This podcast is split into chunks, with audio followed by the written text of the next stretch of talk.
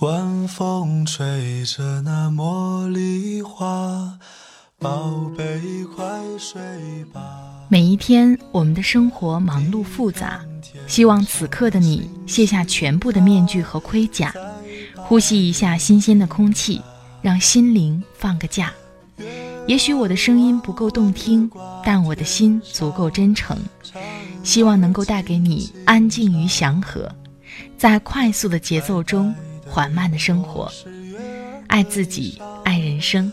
我是南方，愿我的声音与你一同成长。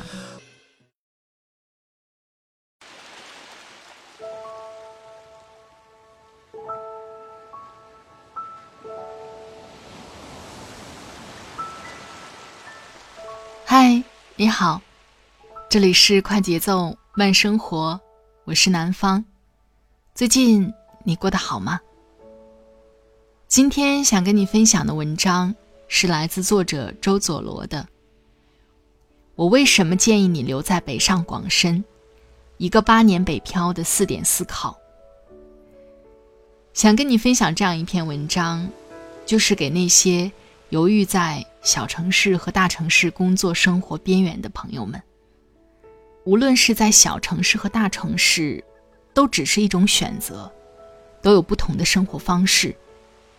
不意味着小城市就不会出精英，在大城市就一定见识广、工资高、生活幸福，更多还是看个人吧。但之所以想分享给你，就是想让你听到不同的声音，也想听听你不同的看法。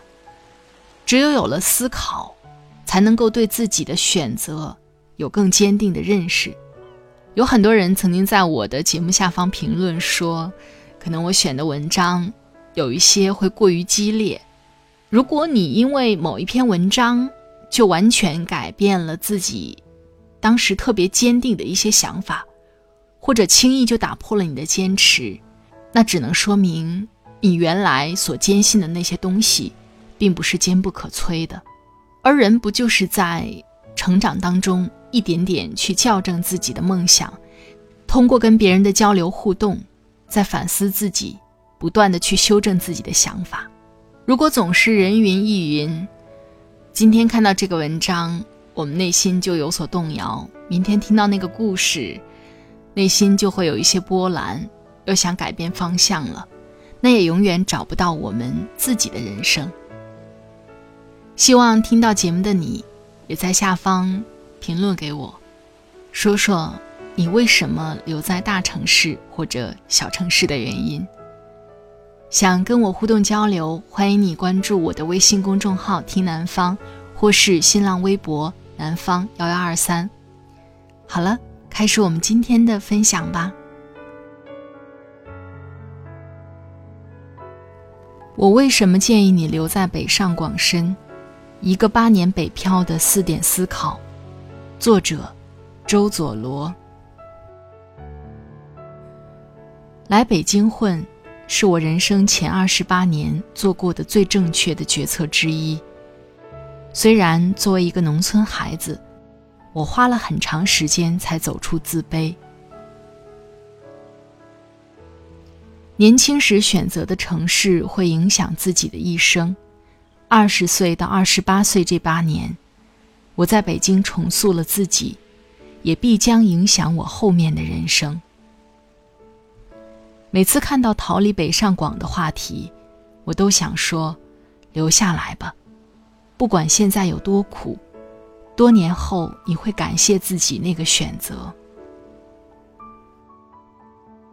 我也建议那些还没来但渴望来一线城市的年轻人，来试试吧。成本只是一张高铁票，如果不行，你再回去，又能损失什么？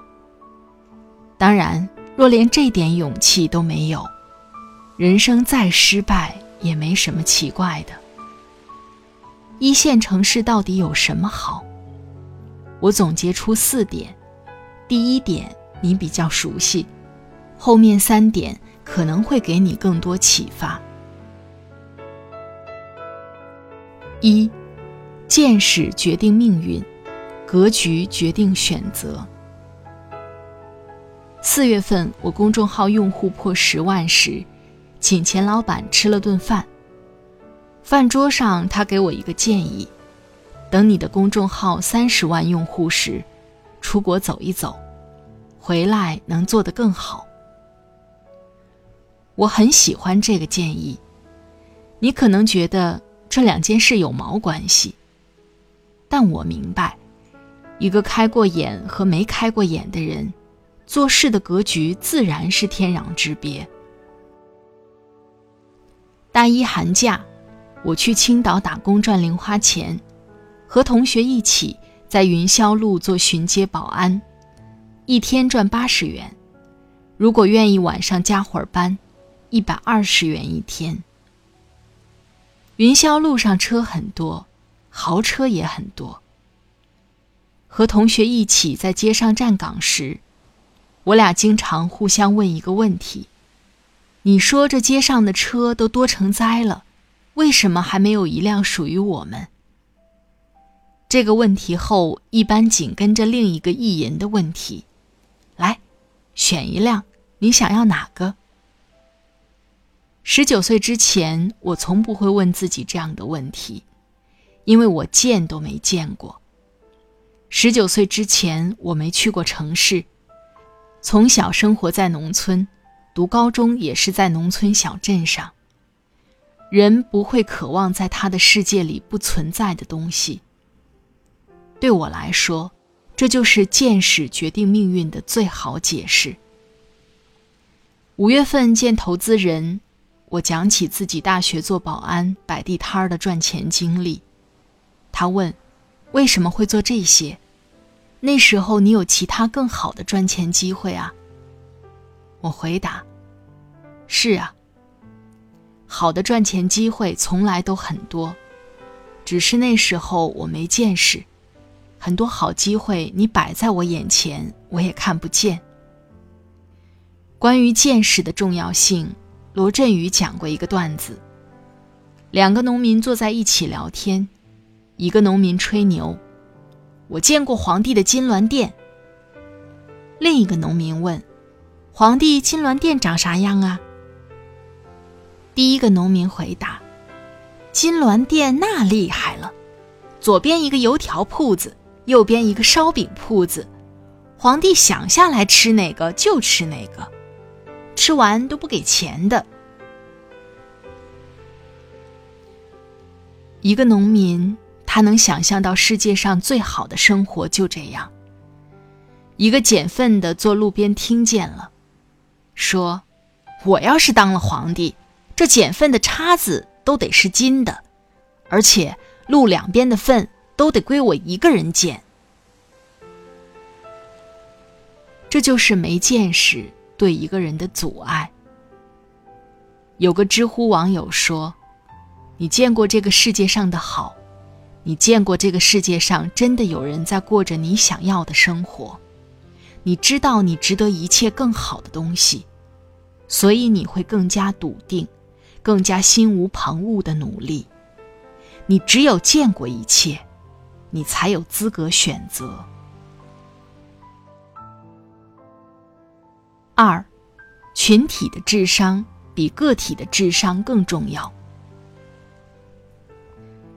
一线城市里聚集了更多的聪明人，而群体的智商比个体的智商更重要。这也是为什么你要留在一线城市。这点怎么解释呢？有个著名的分钱实验。实验时把受试者分成两人一组玩游戏。一组的两人分别用 A、B 代称。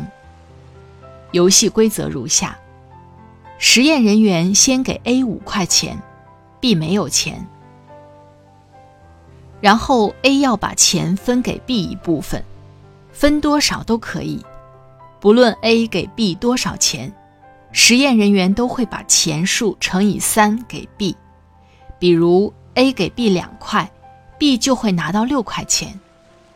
B 拿到钱后，可以选择回报一部分钱给 A，但一点都不给也没关系。这个游戏其实就是在模拟真实世界中的投资。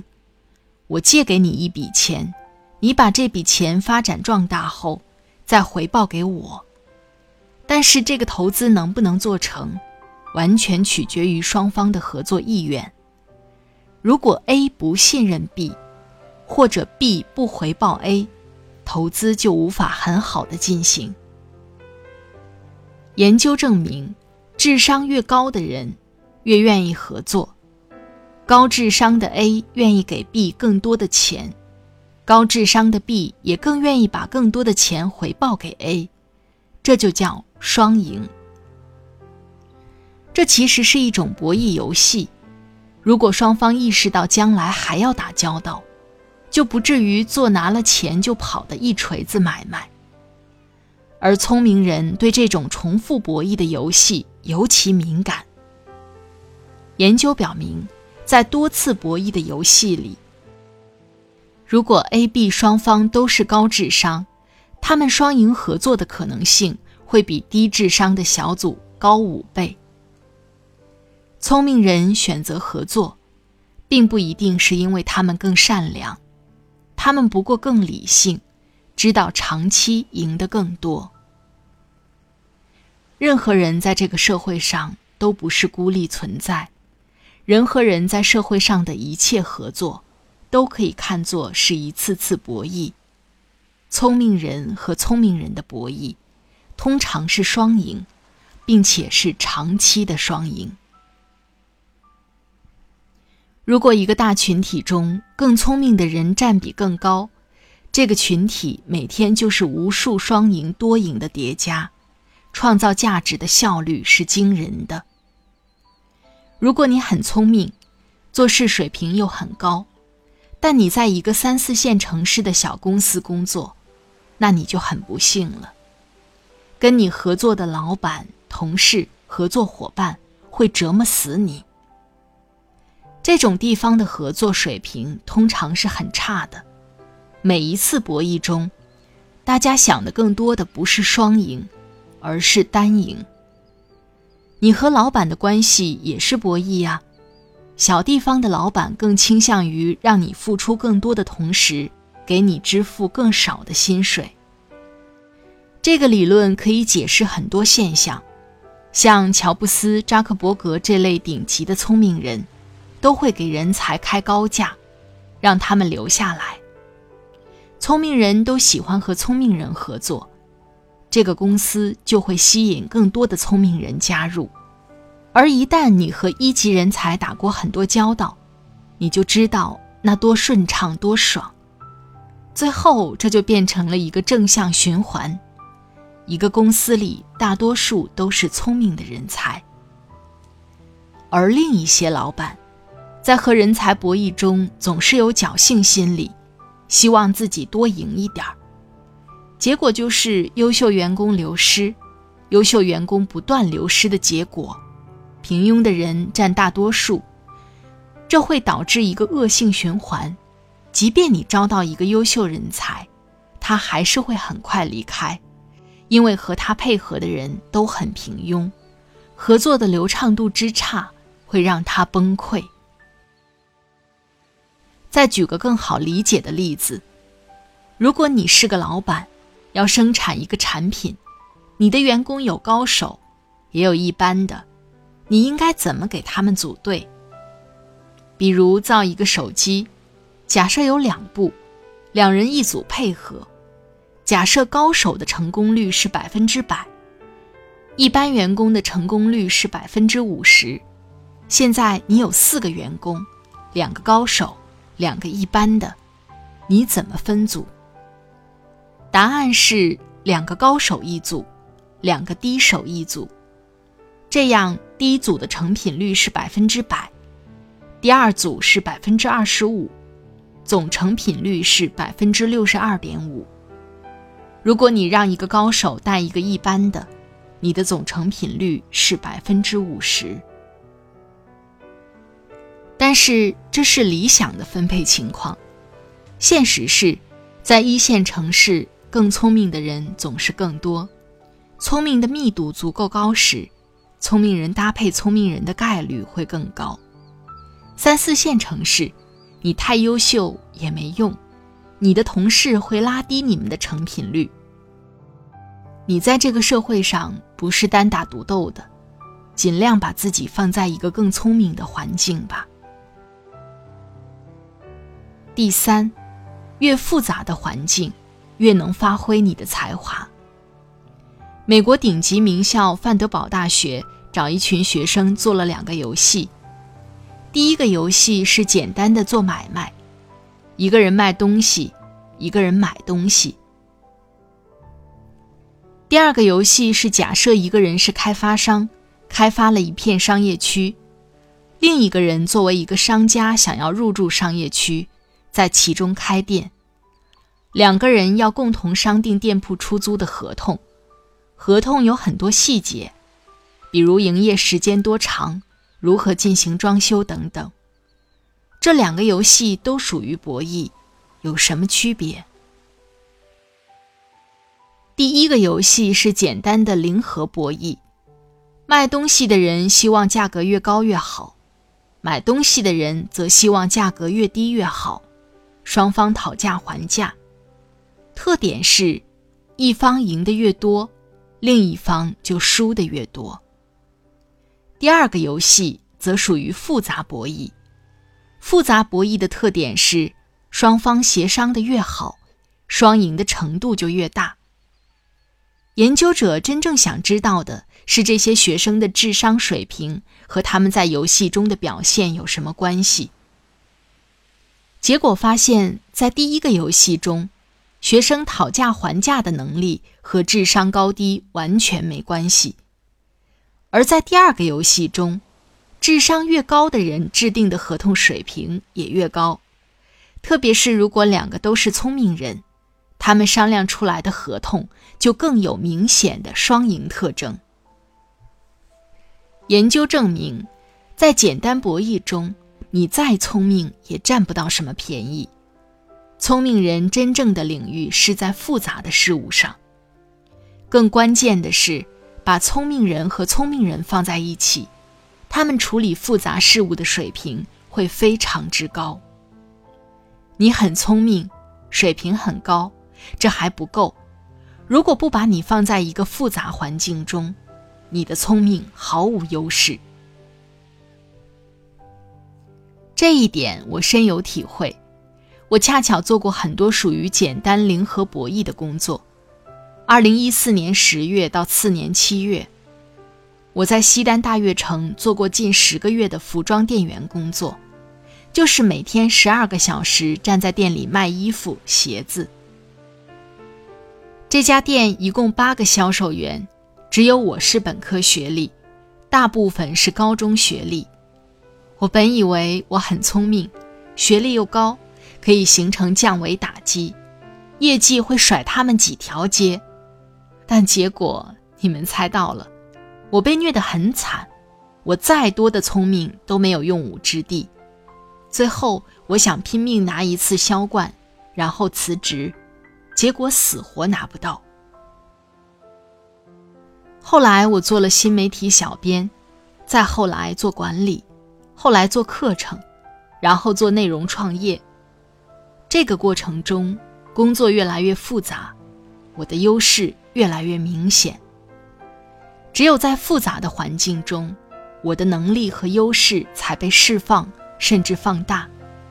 若是做相对简单的工作，我的竞争力未必强，很可能被别人干掉。一线城市肯定是比小城市更复杂，各种复杂。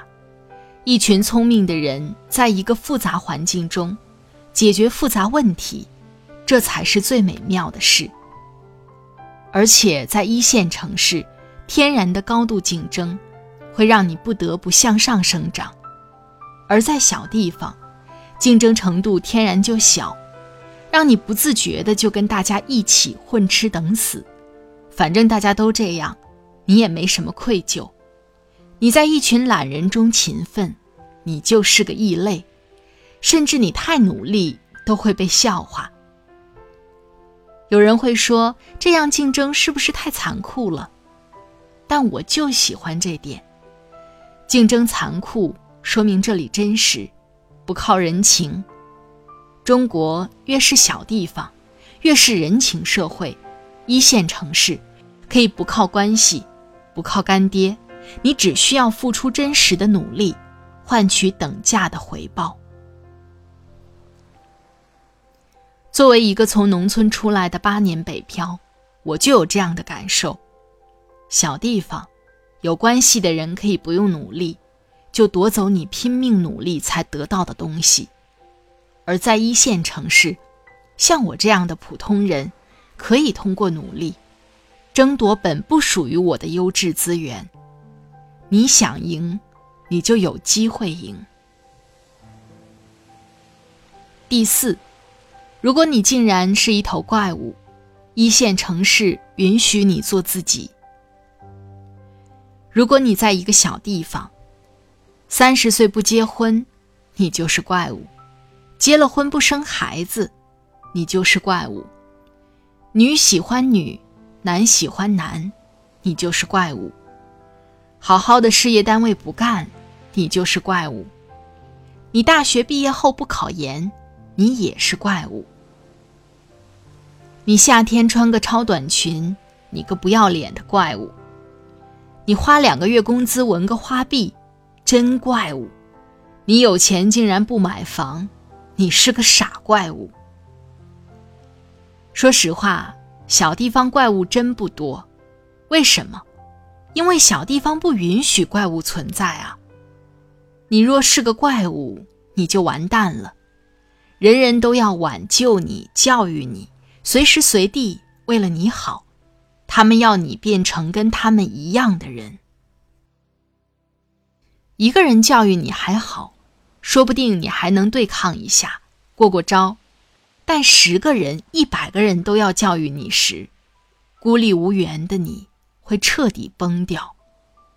每次被教育后。你可能都要经历一个漫长的、像一生一世的难眠之夜。嘿，如果你是怪物，来大城市吧，这里的人都很忙，没时间拯救你。你唯一需要对抗的，就是你自己。别让任何人糟蹋了你的人生。你的人生要毁，也要毁在自己手里。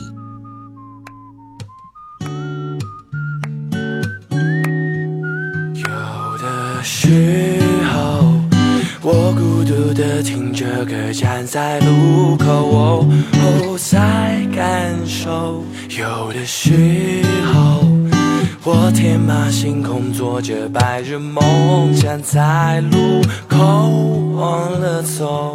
他就普通的站在人群中，他不睡觉，但是他做梦。他那样子看起来有点朦胧，他样子都认得，他都不懂。他微笑可能因为天气晴，他低落因为太多的原因。他要各种硬，所以各种病，一直逼自己，但却不能停。精神面貌最多算个亚健康，发完牢骚第二天搬照上。一个人的时候可能不想吃晚饭，找个人陪着他，他就有话讲。需要呼吸的氛围来交谈，需要真诚的人来听完，需要真实的答案，虽然帮不上忙，长路漫漫，需要自己走完。有的时候，我孤独的听着歌，站在路口，才感受。有的时候，我天马行空，做着白日梦，站在路口，忘了走。好了，亲爱的朋友们，听了刚才的文章，你的感受是怎样呢？对于里面的有一些观点，我是非常赞同的，比如和优秀的人在一起工作打拼。可能我是从小县城来的，所以在大城市的时候，我会看到一些以前可能从没接触到的一些事物，但我不觉得一定要留在一线城市。有这样的一个经历挺好的，可是到最后，我们还是要根据实际情况来面对生活，不是？找准自己的方向和定位，不管你在哪儿，都不会迷失自己。在这里特别感谢作者周佐罗的播音授权，作者周佐罗，前创业邦新媒体运营经理，插座学院副总裁，首席新媒体讲师，一年分享一百篇成长干货，和你一起向上生长，逃逸平庸。如果你喜欢他的文字，欢迎你关注他的微信公众号“周佐罗”。快节奏慢生活是在每周二和每周五的晚上更新。如果你喜欢我的节目，欢迎你订阅我的专辑，第一时间收听温暖。每一期的音乐都在节目下方的简介当中。好了，今天的节目就到这里，祝你晚安，今夜好梦。拜拜